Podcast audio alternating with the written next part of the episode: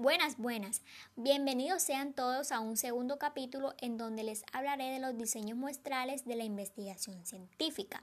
Bueno, denominamos investigación pues se inició en el momento en el que el hombre se enfrentó a problemas y frente a ellos comenzó a interrogarse sobre el por qué, el cómo y el para qué, es decir, cuando empezó a indagar sobre diversas cosas. Debido a su creciente utilización en el área de los negocios, especialmente en la investigación de mercados, en contabilidad, auditoría y en otras investigaciones de cualquier índole, se resalta la importancia que tienen los diseños muestrales en la investigación. Nuestros conocimientos, nuestras actitudes y nuestras acciones estén basadas en gran parte en muestras. Esto es igualmente cierto en la vida cotidiana y en la investigación científica. Entonces, mis queridos oyentes, el muestreo es un procedimiento para conocer algunas características de la población con base en una muestra extraída de ellas. El objetivo de un diseño de muestreo es proporcionar indicaciones para la selección de una muestra que sea representativa de la población. Bueno, existen unas etapas del proceso de muestreo las cuales son, bueno, primero, definir claramente la población, es decir, especificar el marco muestral. También, especificar el método de muestreo, o sea, el diseño, en donde podemos encontrar el muestreo probabilístico y el muestreo no probabilístico. Que más adelante estaré hablando un poco sobre esto. Bueno, uno de ellos, otro de ellos es determinar el tamaño de la muestra, especificar el plan de muestreo, en este se definen los procedimientos operacionales para la selección de las, de las unidades muestrales y por último seleccionar la muestra. Además de las etapas, podemos encontrar diferentes métodos de muestreos de acuerdo con el conocimiento o no que se tenga de la población. El muestreo puede ser muestreo probabilístico y no probabilístico. Pero, ¿qué es un muestreo probabilístico? Bueno, con este es posible determinar la probabilidad que tiene cada elemento de la población de ser escogido en la muestra. Cuando las muestras son aleatorias, se pueden hacer afirmaciones probabilísticas acerca de la población en estudio. Dentro de las muestras probabilísticas encontramos muestreo aleatorio simple, muestreo estratificado, muestreo por conglomerados, muestreo polietápico, muestreo por áreas, muestreo sistemático.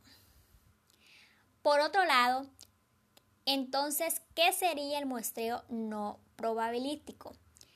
Bueno, si se utiliza este método no se puede establecer de una manera exacta la probabilidad de que un elemento de la población participe en la muestra.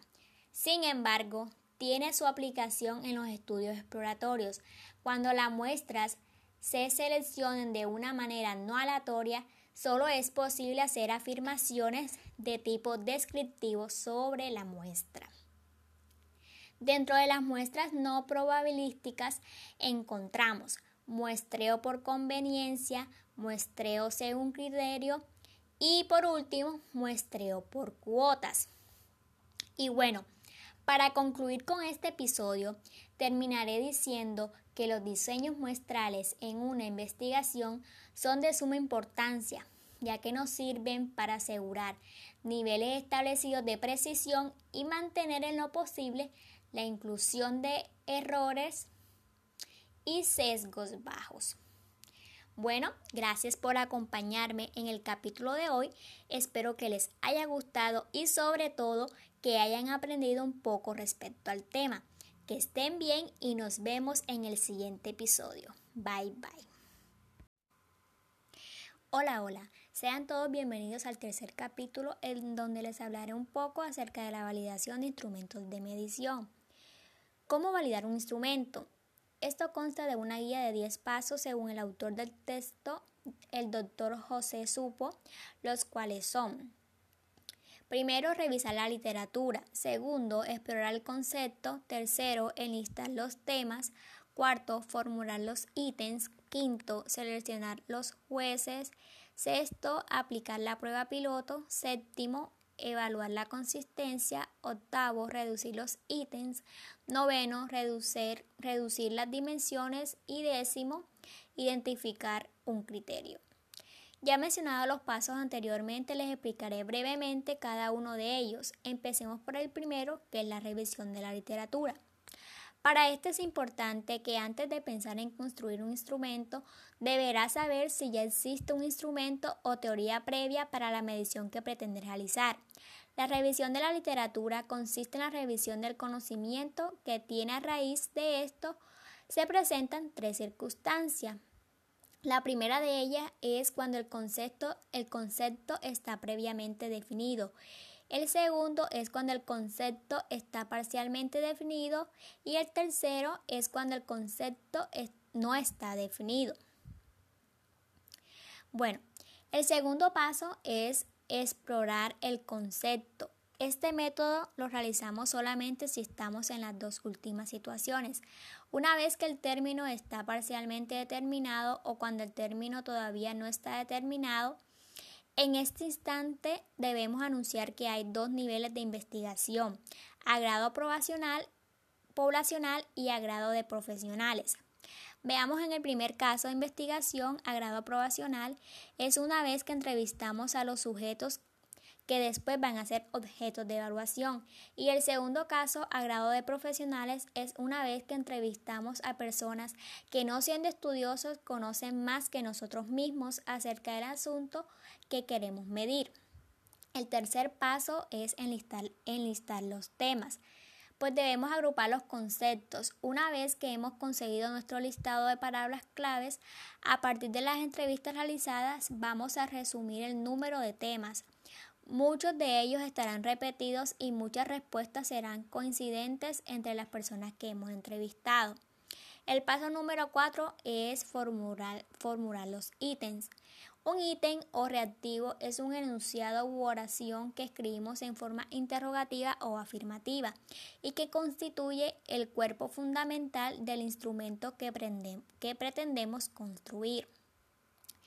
El paso número 5 es la selección de los jueces. En primer lugar, vamos a diferenciar el concepto de juez y de experto, porque son dos términos que en muchas ocasiones se consideran como sinónimos y no necesariamente lo son. Por otro lado, un juez dentro del tema de, de, la validación de instrumentos es una persona que nos ayuda a evaluar los ítems que hemos formulado y si bien son investigadores, su línea de investigación no necesariamente es la misma que la nuestra de manera que no necesariamente son expertos en el que nos ayuda a evaluar si los ítems que hemos redactado son correctos. El paso número 6 es aplicar la prueba piloto. Eh, una de las funciones de la prueba piloto es volver a evaluar la claridad con la que están redactados los ítems, que si bien los jueces nos han ayudado a evaluar estas características, ellos no son la población objetivo de manera que la aplicación de la prueba piloto debe contar con la presencia de la persona que creó el instrumento, con la finalidad de aclarar los conceptos redactados en él y que la población objetivo no entiende. El paso número 7 es evaluar la consistencia. Aquí eh, se verifica la correlación entre las preguntas y mide la confiabilidad de las preguntas al garantizar que las respuestas de la encuesta sean consistentes. El paso número 8 es reducir los ítems. La reducción del número de ítems se realiza mediante procedimientos netamente matemáticos. Recordemos que hasta este momento hemos aplicado en una sola ocasión el instrumento en la población y esto corresponde a la aplicación de la prueba piloto. El paso número 9 es la reducción de las dimensiones. Bueno, en este punto, en la reducción de dimensiones, nos enfocamos en agrupar ítems que pueden, que pueden representar un concepto más amplio entre todos ellos. Y por último, el paso número 10 es identificar un criterio. En algún punto anterior habíamos mencionado de manera muy sencilla que la validez de un instrumento se podía dividir en validez, en validez hacia adentro y validez hacia afuera. La validez hacia adentro significa que el resultado total del instrumento debe ser consistente con el resultado parcial de cada uno de los ítems y a esto se le llama validez interna. La validez hacia afuera significa que los resultados obtenidos con el instrumento deben ser consistentes con los resultados obtenidos por otros instrumentos aplicados a la misma población y a esto se le denomina validez de criterio. Y bueno, para concluir con este episodio, podemos decir que la validación de instrumentos es de suma importancia, ya que llevar a cabo estos pasos para validar un instrumento de investigación es esencial para garantizar que la encuesta sea verdaderamente confiable. Es importante recordar que debemos incluir los métodos de validación del instrumento cuando presentemos el informe de resultados de la investigación. Realizar todos estos pasos para validar un instrumento de investigación no solo fortalece su confiabilidad, sino que también agrega un título de calidad y profesionalismo al producto final. Bueno, mis queridos oyentes, gracias por acompañarme en este tercer capítulo. Espero que les haya gustado y que hayan aprendido un poco respecto al tema. Nos vemos en la próxima.